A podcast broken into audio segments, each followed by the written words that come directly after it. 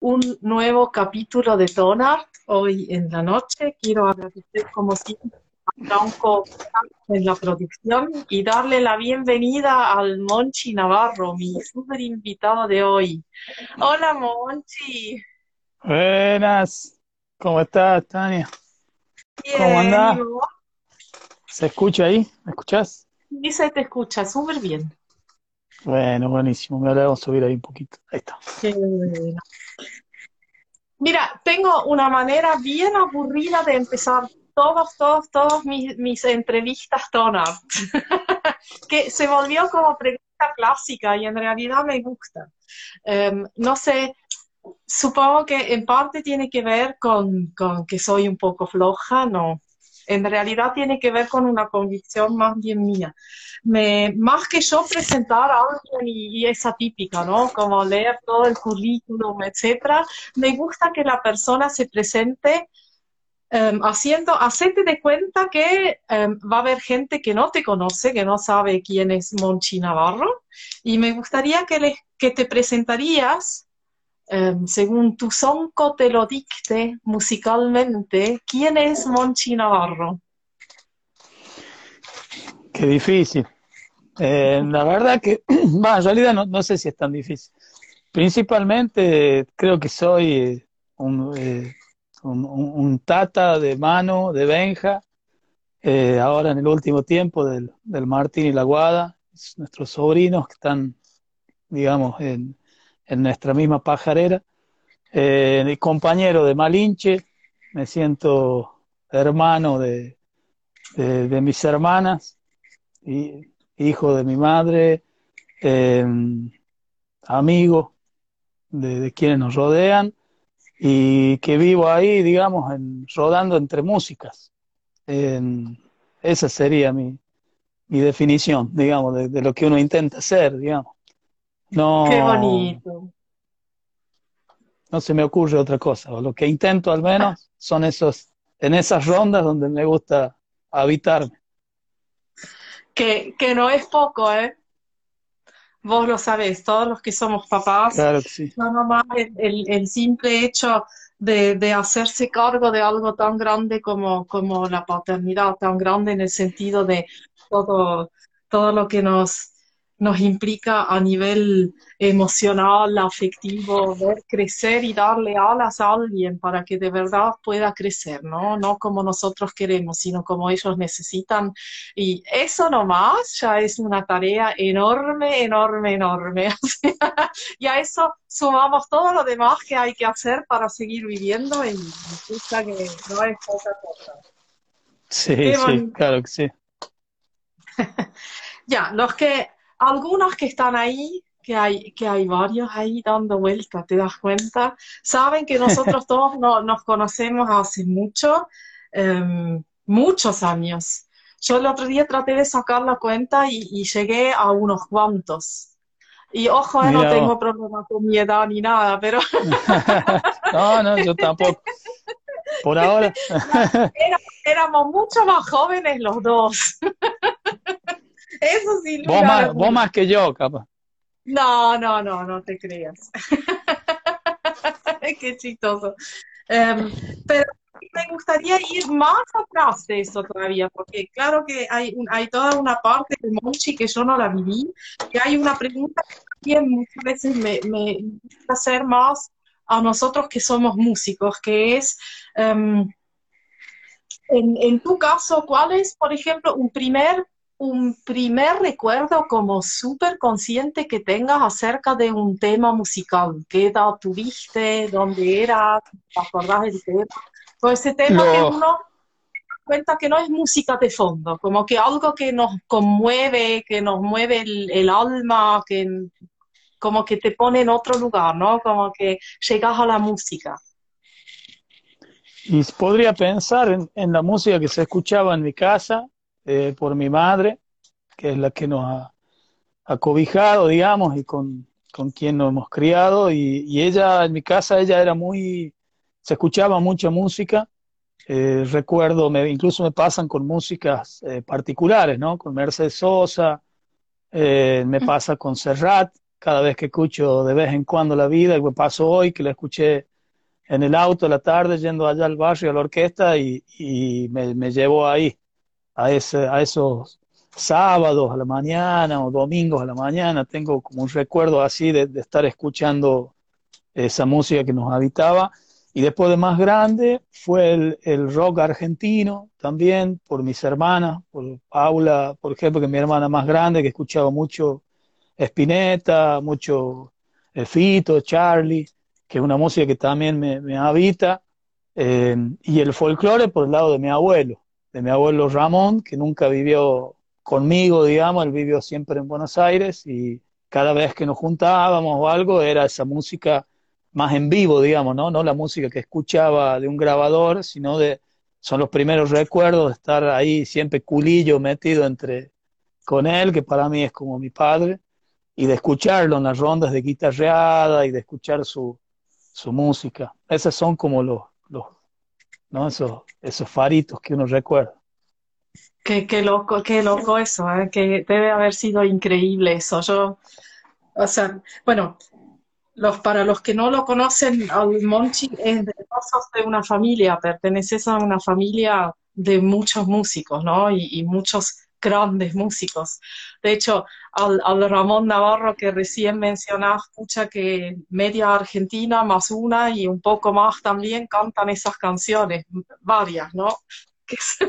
Entonces, sí. haber crecido en, en, en, en, una familia así, um, tenés tíos, primos, todos, como que hay muchos músicos súper talentosos dando vuelta y me imagino que eso ¿Cómo es eso de crecer en una familia rodeada de tanta música y de tantos músicos, ¿no? Porque no es solamente que se escuche música, sino que venir de una familia que, que nace música, que compone música, no importa, y de diferentes estilos, con diferentes búsquedas, pero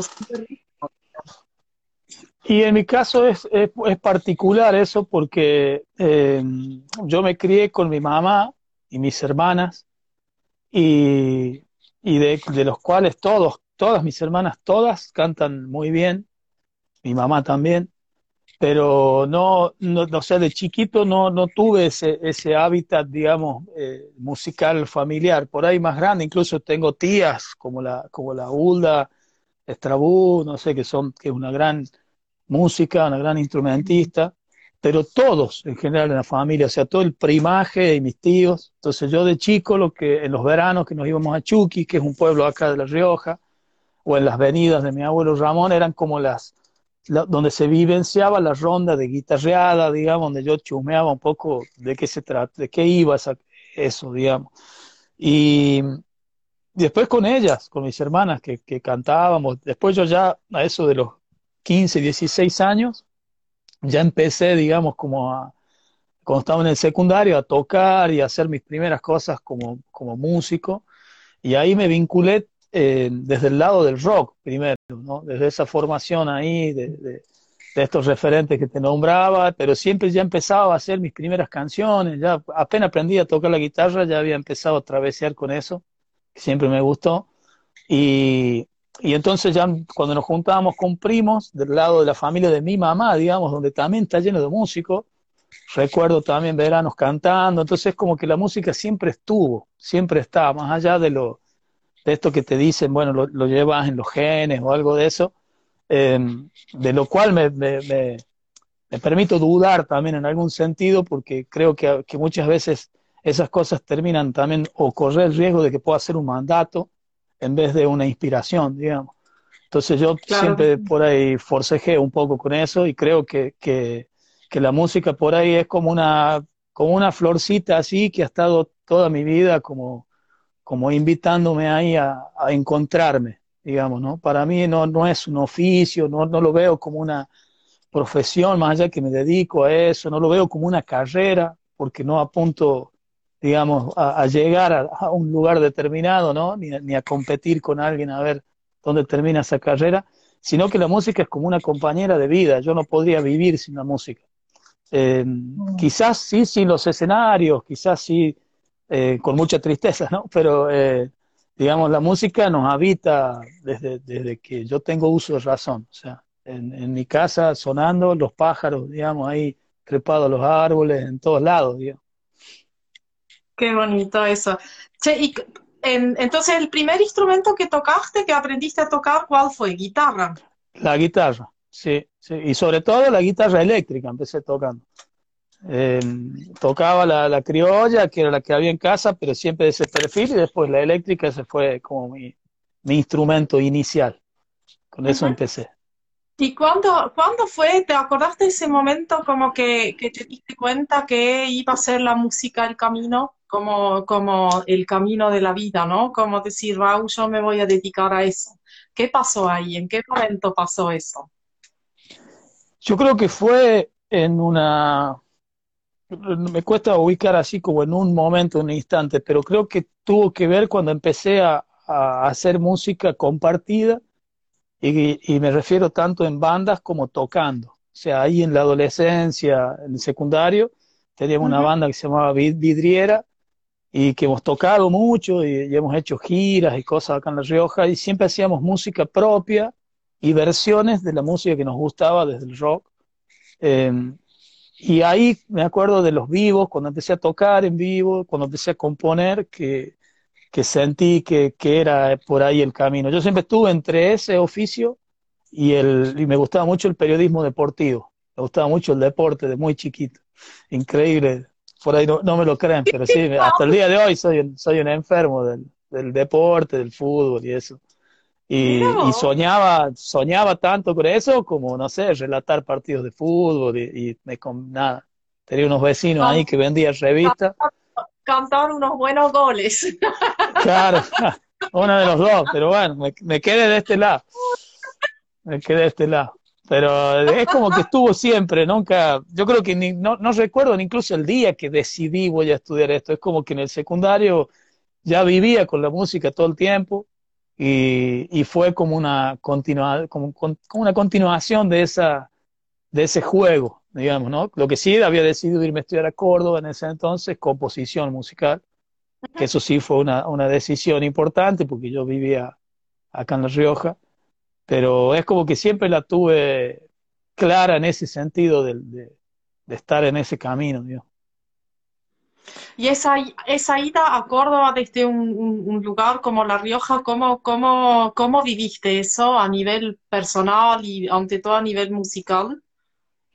Y fue un mundo, nada, me abrió un, un mundo nuevo en lo, en lo, personal, ni hablar, porque me, me, digamos, me fui a vivir a otra provincia, yo no conocía a nadie en, el, en la carrera, o sea, empecé de cero, en una situación también económica compleja, o sea, yo también trabajaba allá, eh, después me tocó vivir en una pensión y, era como todo un desafío nuevo en mi vida, si bien siempre la, la tuvimos que remar en ese sentido, eh, fue como una experiencia hermosa y en lo musical ni hablar, porque me, me abrió a un mundo que yo no desconocía, digamos, desde lo académico por un lado, eh, de darme cuenta que estaba muy, que yo creía que sabía, digamos, algo, algunas cositas y cuando fui allá era, me, me, encontré contra un paredón porque toda mi formación había sido autodidacta, de oreja, digamos, yo no, no, Claro. Me tuve que poner a estudiar para el cursillo de ingreso y cuando entré y vi lo que eran mis compañeros, nada, me di cuenta que, que iba a tener que dedicarle mucho tiempo. y, y nada, me, me, adapté eh, muy bellamente, digamos, porque me, hay amigos que los conservo hasta el día de hoy, digamos, que, que de, de, la facultad y que son grandes, enormes compositores, algunos son profes hoy de la, de la carrera en la facu. Y, uh -huh. o sea que a mí me ha formado, la verdad que me ha me hizo encontrarme con la música desde ese lugar un poco más profesional, si se quiere, de, de, de darme cuenta toda la paleta que había. De hecho, en esa etapa en, en Córdoba, la que yo empiezo a, tocar flauta, a tocar los vientos, yo no, no, tocaba antes, acá tocaba solo guitarra, y ahí uh -huh. también se me abrió como todo un, un espectro así instrumental. Diferente. Claro, claro. O, otro mundo también, sí, seguramente. Sí. ¿Cómo, cómo nace el, el, ese regreso y también una decisión, ¿no? Porque a, a muchos, eh, a muchos les pasa como cuando uno va a una provincia que te abre otro abanico, que sin lugar a duda en su momento lo fue Córdoba todavía. Hoy en día en, La Rioja se puede estudiar música en una universidad, pero en ese entonces todavía no estaba la carrera. Entonces, ¿cómo fue ese, ese regreso? ¿Fue de la vida o fue una decisión? Como que... El regreso fue las dos cosas, porque fue de la, o sea, yo la estaba, me estaba costando mucho sostener la carrera porque trabajaba y, y, la carrera es mañana y tarde, era en ese entonces muy desordenado los horarios, no es que había un turno, o sea, algunos días la mañana, otro día la tarde, otro día... Eh, mm. Entonces, pero la iba llevando muy bien en la carrera y yo seguía viajando para acá, eh, seguía con la banda, tenía la banda vidriera que seguíamos, los chicos estaban acá, y yo en una de esas, en un verano, que me vengo en las vacaciones, yo le metía duro todo el año y en diciembre ya me venía para acá y volvía en marzo, digamos. Y ahí tocábamos y armamos. Y ese verano armamos una gira con vidriera que fue una hermosa porque fue una experiencia de ir por todos los pueblos de La Rioja con el cine móvil que lo manejaba Martín Tasic. Falleció hace poquito, así que lo, lo, homenajeo al, al, Martín.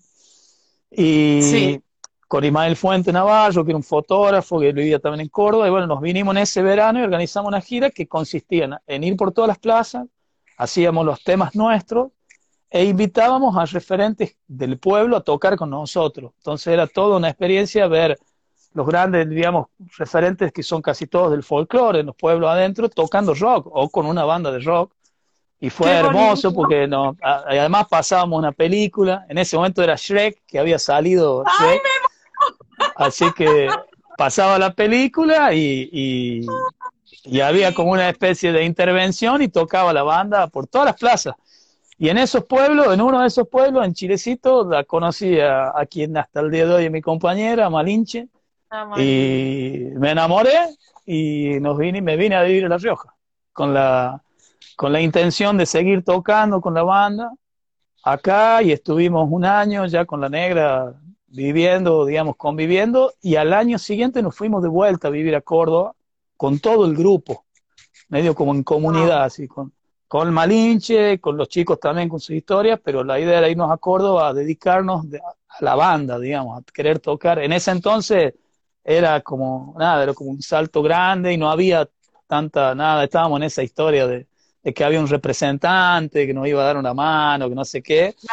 Nos volvimos a Córdoba, retomé el estudio yo de la carrera, que había quedado ahí en tercer año, y a los seis meses de estar ahí me dio un accidente cerebrovascular, me dio una ACV y me, que me dejó medio complicado durante ese año.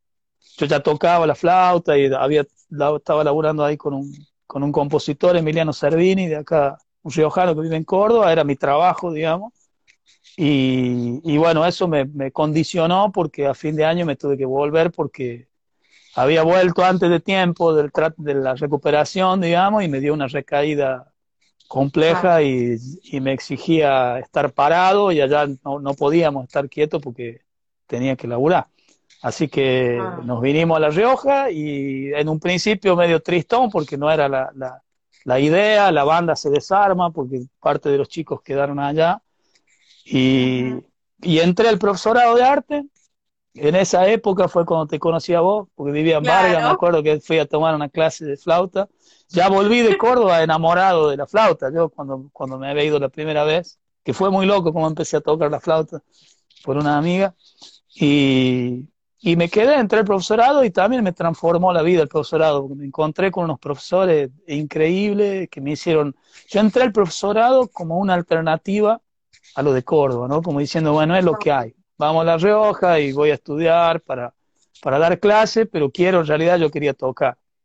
Y me encontré con un nivel espectacular del profesorado, desde lo musical, humano, y me hicieron amar la docencia.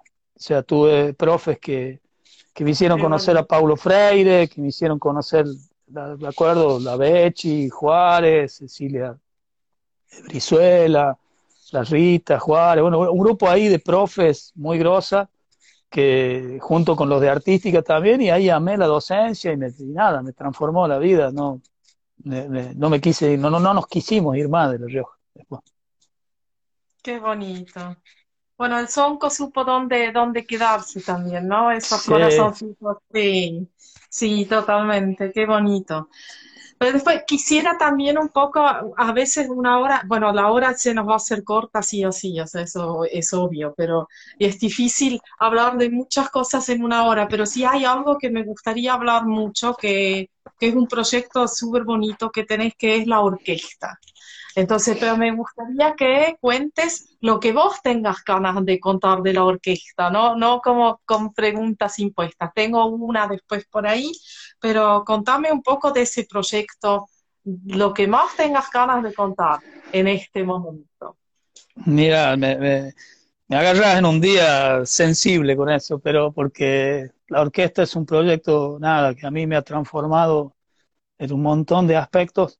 Ya llevamos 12 años laburando en el, barrio, la Orquesta Angelelli, y fue un proyecto que nació, que eso sí, fue un, anhelo de muy, muy niño. Yo nosotros nos criamos ahí en un barrio, el barrio Las Ágaves, que en ese entonces era como uno de los últimos barrios, digamos, que apuntaban ahí a cerca de las vías, y siempre quise, digamos, como que la música sea, o sea, siempre creí que la, en la música como una herramienta de transformación social por la simple razón que a mí siempre me salvó la vida, digamos. O sea, yo no me imagino cómo hubiese atravesado determinadas cosas que me tocaron en mi vida sin la música, hasta el día de hoy, ¿no? Hasta, este mismo instante, digamos. Entonces, eh, cuando empecé a, estudiar, digamos, desde la docencia, siempre tuve la idea esa de, de armar, de crear una orquesta y de poder arrimar la música a zonas donde no estaba, como me pasaba a mí en ese barrio que tocábamos con los amigos, con los tachos, se, debe, se deben acordar ahí en, mi familia, en el patio, con los baldes, no sé qué, y tomar clase era complejo, digamos, porque o te tenías que trasladar o tenías que tener unos manguitos que en nuestro caso no lo, no lo tenía. No, no, claro. Eh, o tratar de llegarte hasta una escuela de arte, que me acuerdo que la municipal era gratis, yo había tomado algunas clases ahí con, con el profe Vega, me acuerdo, Juan Carlos, con Chicho Levi, que es un grande maestro. Y, entonces cuando empecé a estudiar, apenas empecé y conocí la educación popular y empecé a leer a Paulo Freire y empecé a meterme como en esa mirada, surgió la idea de, poder concretar ese sueño, de, nada, trabajar desde, un barrio, desde los barrios, desde la música, con una orquesta. orquesta. Así que, em, y la verdad que, que es increíble ver cómo se dio todo porque ver, hoy, hoy estuvimos trabajando en el barrio hace un ratito, recién llego, eh, estamos ahí, nosotros tenemos nuestro terrenito que hemos comprado ahí hace unos años con, a través de, eventos y ahora estamos pronto al proyecto de construir nuestra, nuestra sala y trabajando para que eso se concrete eh, con proyectos y, de gestión, pero es increíble ver chicos que hace 10 años están haciendo música y que hoy están estudiando en profesorado, que están mm. creciendo, que, que, la verdad que es un proyecto que, ha, que me ha trascendido por todos lados y que, y que ya está prácticamente empezando a, a, la rueda a estar en manos de ellos, digamos, ¿no? que es un poco el sueño de que ellos el día de mañana y bueno, vamos camino a eso. Paralelo a esto, hace tres años, cuatro años, creamos la orquesta Huipala en, la costa, que alguna vez hemos charlado ahí, como he lamentado tanto tu, tu partida justo en esa época, pero también una orquesta que cubre todos los departamentos de la, de la costa. Eh, a quien mando un fuerte abrazo. Estos días son complicados para el departamento por el tema del COVID. Eh, ha llegado justo en esta semana ya, así que, pero si no, yo viajaba toda la semana y hay un equipo ahí de profe con los que fuimos creciendo y es un proyecto que está rodando. Así que nada, que creo en, eso, o sea, esos proyectos no son míos, yo soy uno más de, de una nada, de, un árbol hermoso ahí aprendiendo y creciendo con, toda esa gente hermosa. ¿Cuántos chicos jóvenes tienes, tenés hoy en día en La Rioja y cuántos integrantes tiene la orquesta Huipala? Que son dos orquestas para los que no. Y en el barrio. Por un lado, está en La Rioja capital, para los que no, no son de, de La Rioja, y está la orquesta Huipala, que pertenece al departamento Castro Barros, que es cerca de Aymogasta, que son de La Rioja como una hora, hora y media en auto, según a cuál de los bellos pueblos de la costa nos dirigimos. Y les decimos costa, pero gente, gente que no es de La Rioja, no se esperen mar porque no hay. En la costa del cerro, la costa del cerro. En la costa del cerro, exactamente. y la orquesta de Huipala ahora está, la verdad que es un proyecto que ha, que ha crecido mucho. Ahora estamos eh, en un parate por la, no parate, sino trabajando de la virtualidad como se puede, con un grupo, sobre todo los profes que están allá, que, que tienen más facilidad y un corazón enorme así de laburo. Y, eh, y, cuando estábamos en la presencialidad éramos 102 chicos y chicas, digamos. En la. Eh, en la Guipala, claro, porque ubica, son varios pueblos y ahora están, está ahí también todo un grupo de gente más adulta. Mira, ahí estoy viendo a Catalina, creo que Cata es, que es de, de Anillaco y tremenda guitarrista de la orquesta. Si le mando un beso grande, la quiero mucho. Toda esa familia de ellas son, artistas. La Anita, la Anita Murúa de este Chile. Eh, la Anita, qué lindo. Abrazo grande, Anita. Abrazo enorme.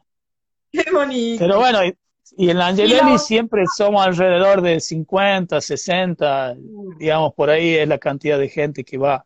Depende de las épocas, pero siempre es ese, más o menos esos números. Ahí tengo yo una pregunta que tiene que ver con, con, la orquesta Angelelli, que eh, contamos un poco cómo fue eso de llegar con la orquesta al Festival de Cosquín.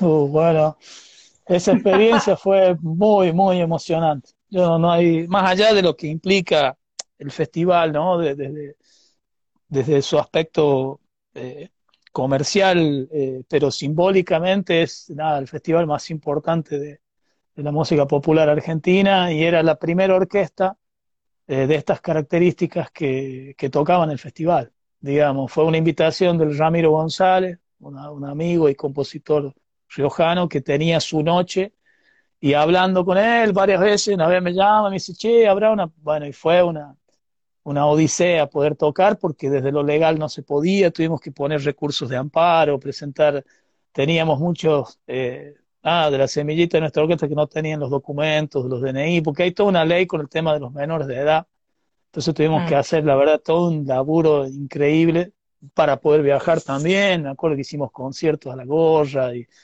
fue así una experiencia increíble, increíble, inolvidable poder tocar ahí, por cómo tocaron, porque además sacaron dos temas, eran dos canciones del Rami, que las sacaron los chicos igual como estaba en el disco. Hemos viajado a la mañana de acá, llegamos, íbamos nosotros en un colectivo y una combi con familias. Así, fue increíble. Tocamos, llegamos a Cosquín, ensayamos en un patio ahí de, de Paula Matalía y que fue re emocionante y de ahí merendamos y nos quedamos hasta la noche ahí en, el festival. Me acuerdo, me pone la piel de gallina acordarme el sonido de las campanas, ¿viste? Cuando empieza el festival y ver todo lo, estábamos toda la orquesta ahí abajo, todos llorando, porque fue el momento que, que nos, nos quebró el alma de alegría vernos que estábamos ahí, que lo habíamos podido hacer. Y nada, la respuesta de la gente fue increíble ahí. Y, a la noche nos fuimos a dormir a San Marcos Sierra, o sea, nos subimos al bondi, nos, fuimos hasta San Marcos y dormimos ahí en unos amigos. Así que fue una, ese día fue el día más largo de nuestras vidas, creo yo, porque amanecimos en la, en la Rioja y terminamos durmiendo casi el otro día en San Marcos y en el medio tuvimos un cosquín. Ahí estoy viendo, mira, la Dani Ponce, Dani, violinista de la orquesta, también ella, anduvo por ahí también. Y, nada, y fue una experiencia increíble. La vuelta, La Rioja.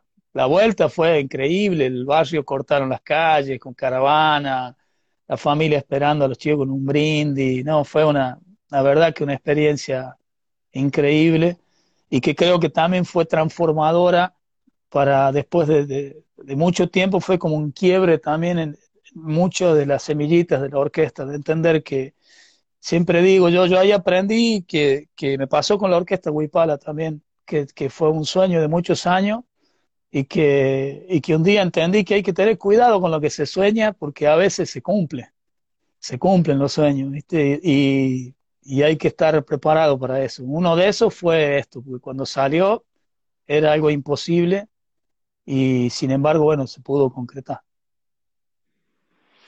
Sí, es increíble, bueno, es súper lindo eso, igual como vos decís, uno sueña y también está ese dicho, ¿no? Pero, y yo creo mucho en eso, como que uno puede soñar muchas cosas, pero si uno no hace su parte, todos los sueños quedan truncos, ¿no? Como que hay que hacer su parte. A veces uno en el momento de soñar no dimensiona cuánto implica ese sueño.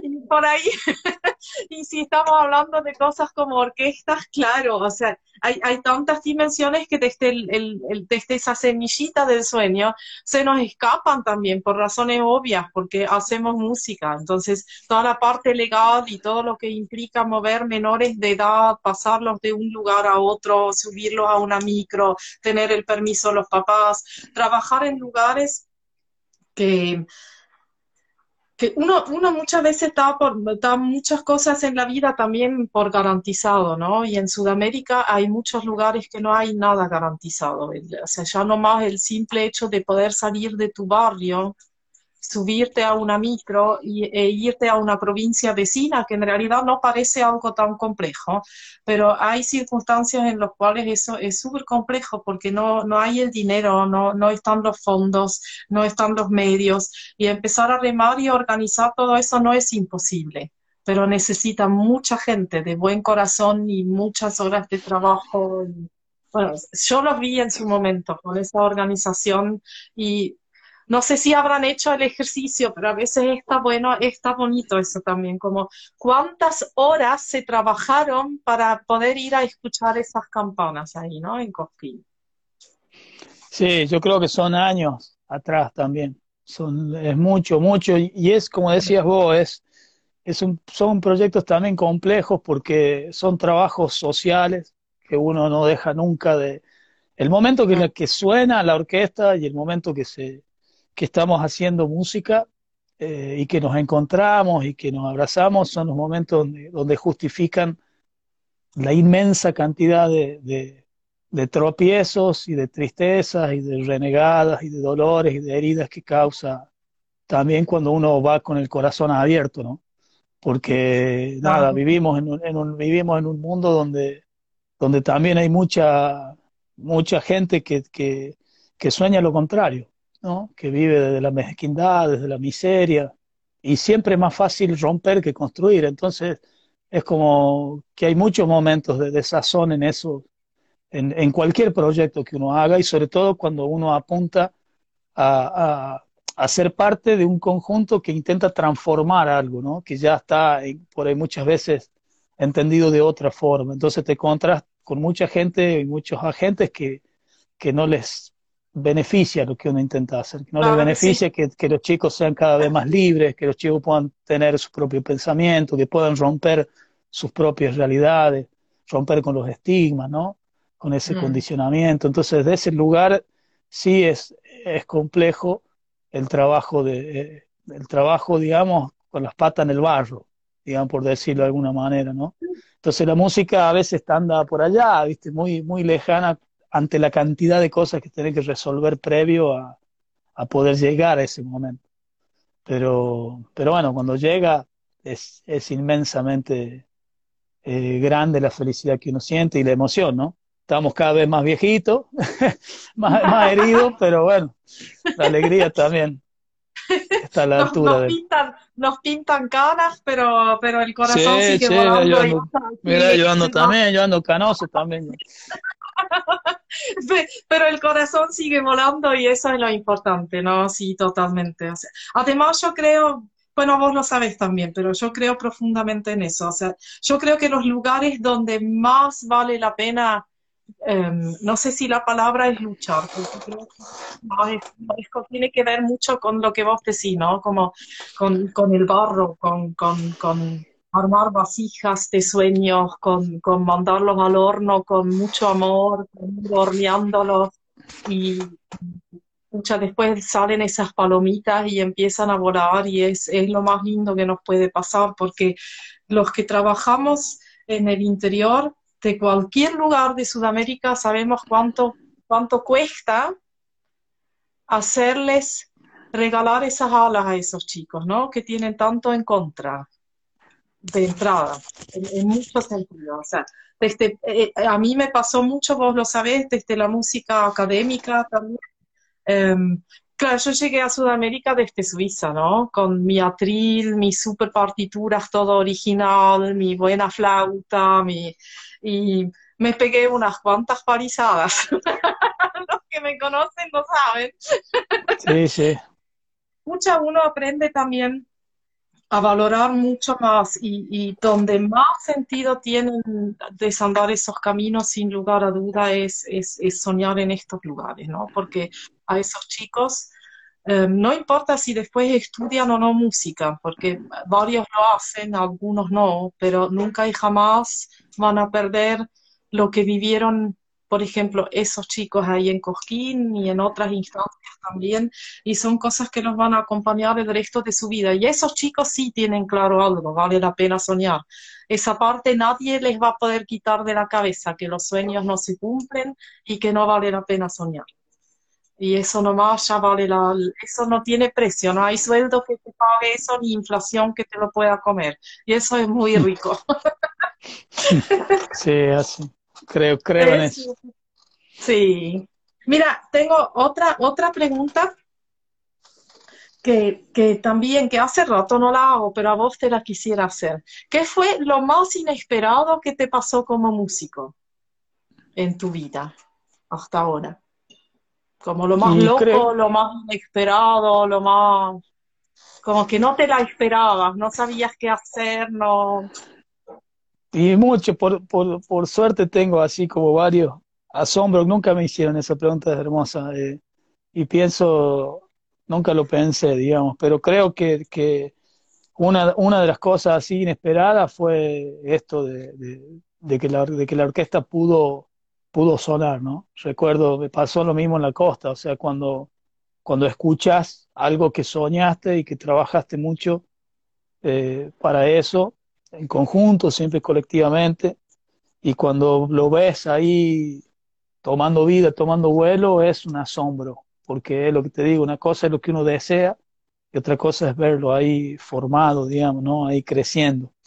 Y, y después también, más personal, nada, es, vos me lo haces referenciado a la música y, y entonces también pienso ahora, hace poquito, para un cumpleaños mío, me han sorprendido un montón de gente me han regalado una, una canción mía cantada así colectivamente, que es algo que también nunca en la vida lo hubiese esperado, no me lo esperaba y, y me ha emocionado de una manera que hasta el día de hoy, por ahí cuando escucho el tema, Colibrí, está ahí, lo subieron a, a YouTube y no hay un día que no lo escuche y que no me emocione de ver tanta gente querida, digamos, y eso tiene que ver con la música, ¿no? Y, pero también yo trato de mantener, de trabajar mucho, a veces cuesta, pero para que el asombro siempre esté ahí, ¿no? Disponible en esas cosas. Y, y si me vienen un montón, ¿no? Ver de, que alguien que no podía resolver alguna cuestión tocando de un día para otro empieza a tocar y, y eso, nada, te llega, te llena el alma. Eh, creo que, que hay, hay, un millón de esos, de esos pequeños asombros. Hoy mismo tengo un alumno nuevito ahí que, que, que tiene síndrome de Down y, que estaba ahí, está queriendo estudiar música en la universidad y, nada, me, hablaron para ver si podía nada, compartir con él ahí un espacio y ver de, cómo puede avanzar y, y, ver ese avance de una clase a otra. Hoy lo escuchaba esta mañana eh, cantando así por primera vez y también son cosas que la música te, te, te devuelve, digamos, ¿no? No por vos, por, por, por el hecho de, de, claro. de, estar en esos momentos, ¿no? La música me ha, me ha, regalado muchas de esas, de esas cosas, ¿no? Compartidas con mi abuelo, con mi familia, mi hermana, una ronda de vidalas, no sé. Eh, trato de, de asombrarme seguido. Qué bonito eso. Sí, es bueno, el, el, asombro no sé si se cultiva, pero es como vos decís, hay que cuidarlo, es como una planta también, ¿no? Para que siga existiendo porque nos ayuda mucho en esta vida que bien que nos da palizas cada dos por tres y el asombro es algo que nos da sí. Sí, sin lugar a duda. Y el amor también. Por algo, vos te asombras, ¿no? Pero si yo conozco a un sembrador, alguien que siembra amor es usted, ¿no? Y usted lo sabe también. No, no, no, no, no. Pero, Entonces, ¿cómo, cómo no vas? O sea, es, es innegable que todos los que te conocemos te queremos un montón, vos lo sabés.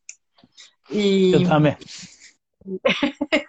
y claro que vas a tener muchos regalos más así porque sale solo, sale del corazón y uno no, no puede hacer otra cosa que regalarte cariño y cariño a través de tu música y de otra música también.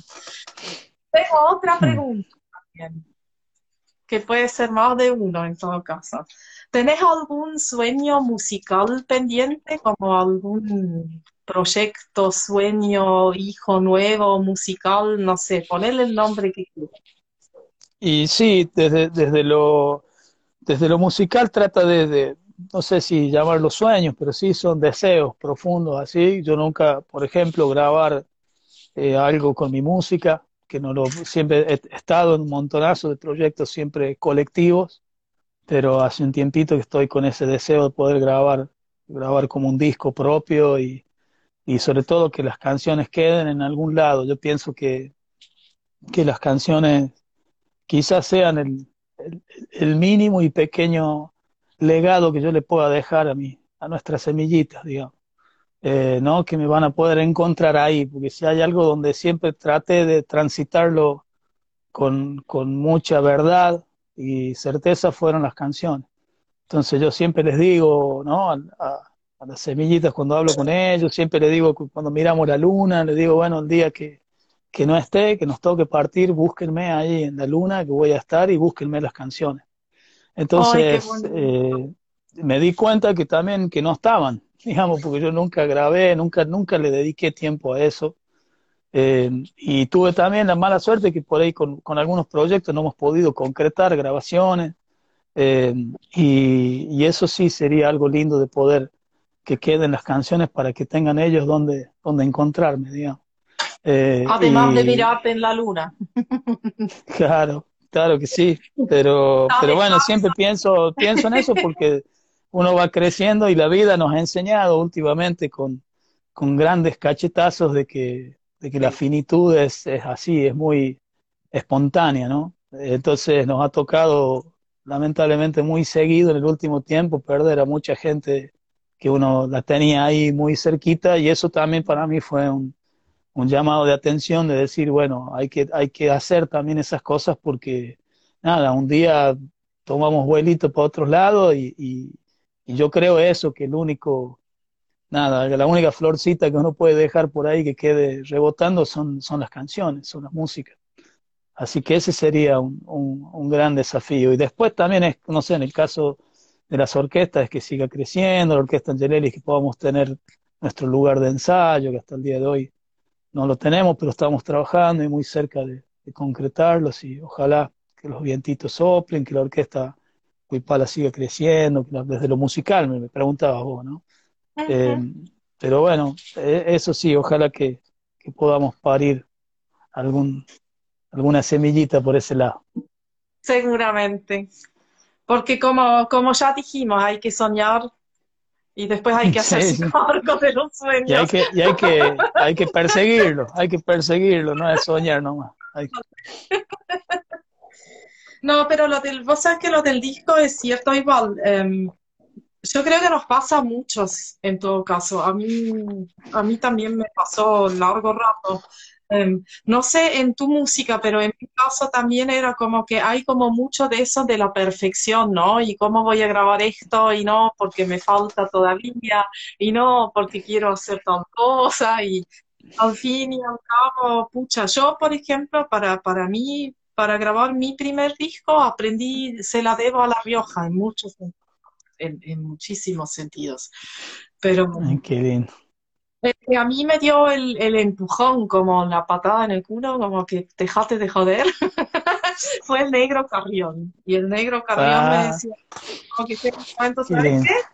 Vos vas a seguir durando así, vas a durar toda una vida y no vas a tener un disco nunca, así que toma el toro por las astas, dejate de joder, hacete cargo y disfrutala, ¿no? O sea, como que...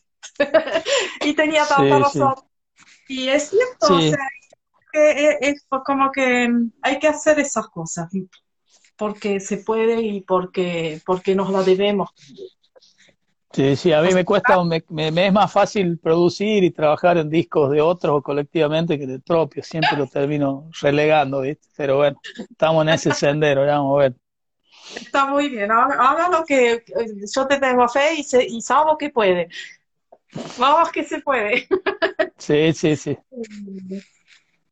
Después tengo una otra pregunta que también em, que hace también hace rato. A vos te estoy haciendo varias preguntas que hace rato no hago, pero, pero las elegí, em, las elegí porque, porque me gustaría em, escucharte. Ante no, en realidad no yo, sino para los que nos escuchan. ¿Qué, ¿Qué le dirías a un niño, a un joven que quiere estudiar música y que por ahí en la casa como que música no es, no es ser médico, ni abogado, ni contador, ni, ¿no?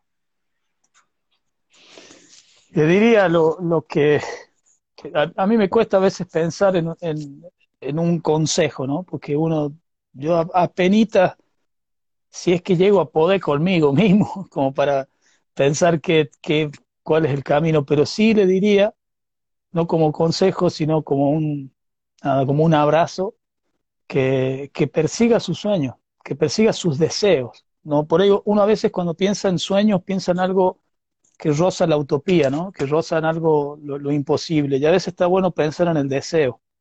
Y, somos, eh, yo creo que somos lo que soñamos. Hay una canción que yo escribí que ponía eso, somos lo que deseamos, ¿no? Eh, que muchas veces está contenido, que muchas veces lo tenemos ahí eh, condicionado por otras cosas, pero eh, cuando uno va atrás de esos deseos, de esos sueños, de ese horizonte que, desea, em, el camino se abre. De alguna manera u otra se despejan ¿no? las nubes, las sombras y asoma la luz. O sea que es cuestión de, no perder ese impulso de andar. Y después desde lo musical, eh, es no perder el sentido del juego, que es algo que, yo me lo, me, lo, me lo propongo mucho, ¿no? Eh, pienso que muchas veces cuando uno empieza a estudiar y a formarse, te empiezan a llenar de estructuras, de estructuras, de estructuras, y llega un punto que, que perdes esa, esa, digamos, como ese andar inicial, que te, esa motivación que era el juego. Y para mí no tiene que perderse nunca, ¿no? Esto de jugar. La música es un juego. Y, nos, va, nos va a encontrar toda la vida, ¿no? O sea, si uno no pierde esa cuestión que a mí muchas veces me cuesta volverla a recuperar cuando empieza a manejar la cabeza y no, no la intuición, el alma, y, y, hasta a veces trato de, de, elegir cómo estudiar, ¿no? O modificar, digo, che, me pasé tantas horas eh, estudiando, no sé, de esta forma y por ahí podría haber llegado lo mismo sin perder el sentido del juego, ¿no? Eso sí trato de, de ponerlo, digamos. Lo del juego es algo súper es súper bonito y es, eh, es, tremendamente importante. De hecho, yo creo que ante todo hay en, en la formación más folclórica eh, peco de ignorancia, pero en la académica sin lugar a dudas. O sea, de hecho, es terminan de no jugar demasiado pronto, ¿no? Como ese asombro de descubrir algo y, y que... Y de hecho también como de amplitud, porque muchas veces Em, vos fíjate, por lo menos para mí, ¿no? Dentro de la, si hablamos de la música docta o, compuesta por compositores eh, contemporáneos, hay mucho más presente de esa búsqueda sonora, de ese juego que nos obliga, de hecho, para, para darle algún sentido o, o a la sonoridad que el compositor busca, te obliga a jugar, porque no son cosas que existen y hay que inventarlas. Y, yo en ese sentido creo que es, o sea, no, todos los que hacemos música nos la debemos y si no sabemos cómo hay que, lo que yo hago por ahí cuando me doy cuenta que me cuesta con, con las flautas que me quedan cómodas, ¿no? Porque como que ya uno se la sabe. Y a vos, de hecho, te mandé el otro día un, un, video porque me entretengo un montón. Yo agarré la flauta barroca y soy bestia. Sí, Bestia mal. hago pura cagada, pero vos no sabes cómo me divierto. y después se me cruzan las digitaciones, los dedos, las neuronas, ya soy viejo, Alzheimer, lo tengo acá. te juro que me, me sueno de la risa, la paso bomba.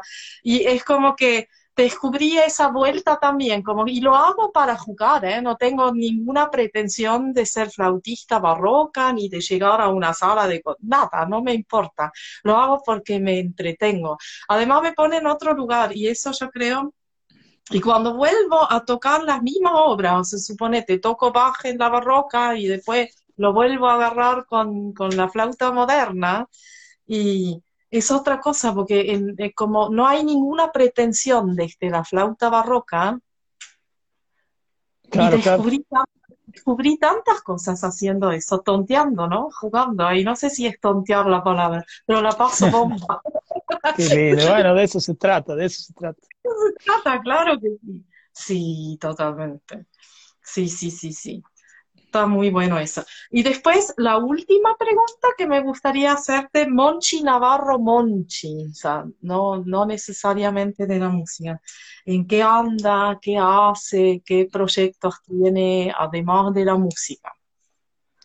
Y tratar de, creo que el proyecto principal es tratar de, ser feliz. Ese sería el, gran objetivo. que, que en esa búsqueda creo que estamos todos diariamente, ¿no?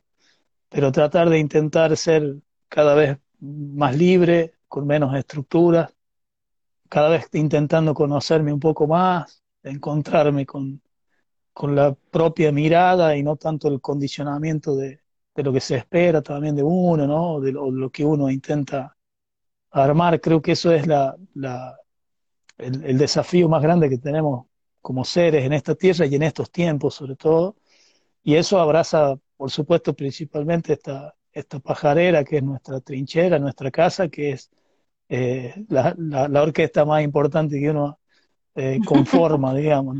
creo que ese andar y es lo que me, lo que me desvela. A veces eh, realmente, literalmente me desvela, ¿no? De, de, de, tratar de estar, digamos, de alguna manera cuestionándome cotidianamente cuáles son realmente los deseos que me movilizan eh, acá adentro, ¿no? Y dejarlos salir y dejarlos que, que puedan volar sin ningún condicionamiento.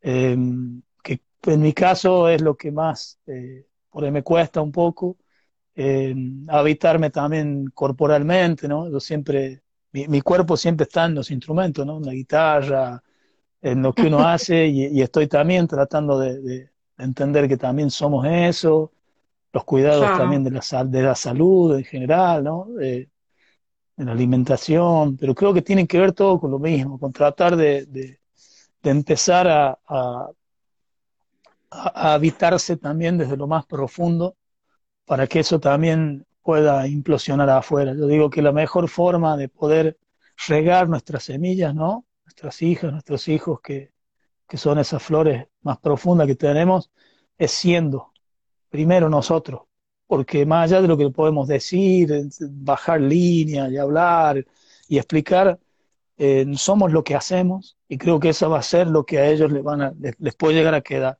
¿no? Y pienso tanto en nuestra familia como nada, con toda la gente con la que uno comparte, ¿no? Es tratar de, de, sembrar y de ser libre, ¿no? Creo que esa sería la, la mejor bandera que uno puede levantar, ser uno mismo y, a la vez estar siendo también en, la ronda que es esta, este mundo en el que vivimos, pero no perder esa individualidad del deseo, del amor, de la ternura, de la construcción propia que tiene que nacer así desde adentro hacia afuera. Qué bonito, cuánto te quiero. bueno, vos no sabes. yo también, yo también. Mira quién, mira quién está acá, mira. Oh, la Guaira, pero qué bonito, con su estuche y todo. Claro, está acá. Qué lindo. Yo tengo tu caja chayera que está colgada acá, la veo desde acá. qué bonito. Les cuento a la gente que está ahí dos minutitos que esta flauta es una flauta que vos generosamente me has prestado así con un amor increíble, que es una flauta que yo en mi vida hubiese podido tener eh, que me está haciendo, que desde que la tengo me está haciendo aprender a tocar de nuevo eh, y hacer sonar una flauta que, que te abraza ahí cuando uno sopla y te, y te cobija y no hay que estar desde la rigidez, así que cada vez que la, que la soplo eh, aparece tu, tu corazón generoso acá. Por eso la tenés, yo sé, sé bien quién la tiene. está, está, en las mejores manos que puede estar. Está muy bien. Mira, quiero, quiero em, antes de terminar, quiero agradecer una vez más a Franco. El, vos lo conocés, Franco está enorme, te cuento. Bueno, los tuyos también. Abrazo enorme me hace de superproductor y quiero invitar también el 27 de mayo, en exactamente dos semanas, em, tenemos de invitado un hombre del sur de la Patagonia Argentina que después la vida lo, lo llevó a Córdoba para estudiar composición también. Enseña en la Universidad de La Rioja y se llama Luis Toro. La próxima ah, muy bien vamos a tener. Abrazo. Abrazo Luis también. Toro como artista y compositor y otros suyos, como se autodescribe. Muy bien. Muy bien. Exactamente, así que ahí también están súper invitados. Monchi, la gente que te quiere ubicar para terminar, ¿dónde se ubica Monchi Navarro? ¿En las redes? ¿Cómo si alguien quiere Y en las redes busca ahí Monchi Navarro y ahí, va a salir, en algún lado sale, en el Instagram, en el Facebook, eh, andamos por ahí, pero por esos lados nos pueden encontrar. Súper, y todos vamos a pedir el disco, ¿eh? yo lo quiero escuchar. ya va a llegar, ya va a llegar. Me, me, anoto, me anoto. Y si hay que vender empanadas, me pongo a vender empanadas. ahí estamos, ahí estamos. Tiene, tiene que salir ese disco, ¿no? Sí totalmente, tiene que estar ahí. ojalá, estamos trabajando para eso. Está muy bien, me gustó esa respuesta. A soñar, después te tienes que hacer cargo del sueño. claro, claro que sí, claro que sí. Claro Te agradezco enormemente. Quiero mandarles un abrazo enorme a todos tus a todos tus pimpollitos que sé que tenés ahí escondiditos, pero que están al lado tuyo siempre. Eh, decirles que los quiero mucho. Cada vez que como un chocolate oscuro me acuerdo de tus preciosos. cuando, ellos, también se acuerdan. vos no sos Tania la de la flauta, sos Tania la del chocolate. Muy bien. Cuando es sí o sí, cuando viaje la próxima a La Rioja va a haber chocolate para los tuyos. Acá están en, nuestro, nuestro hornerito de barro, acá en nuestra casita, nuestro hornerito de barro están acá en el, yo estoy acá en el fondo y ellos están ahí en el, en el comedor escuchando seguro. Mandarles un abrazo enorme, enorme, saben que los quiero un montón, una enormidad. Y ojalá en esas circunstancias tan extrañas nos podamos, yo sé que ni bien abren las fronteras, quiero ir y necesito, necesito ir a La Rioja, es mi tierra, vos uh, Ojalá, acá te vamos a esperar.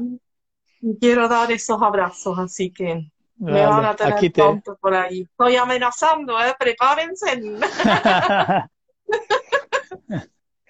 Un abrazo grande ahí a toda la gente que, que escribió, estuve viéndolo algunos mensajitos muy, muy cariñosos. Gracias a toda la gente, sí.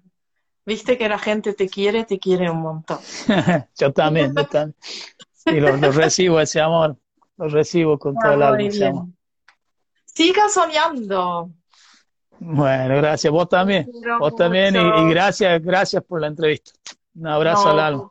Gracias a vos. Que estés muy un Abrazo, un abrazo de viento.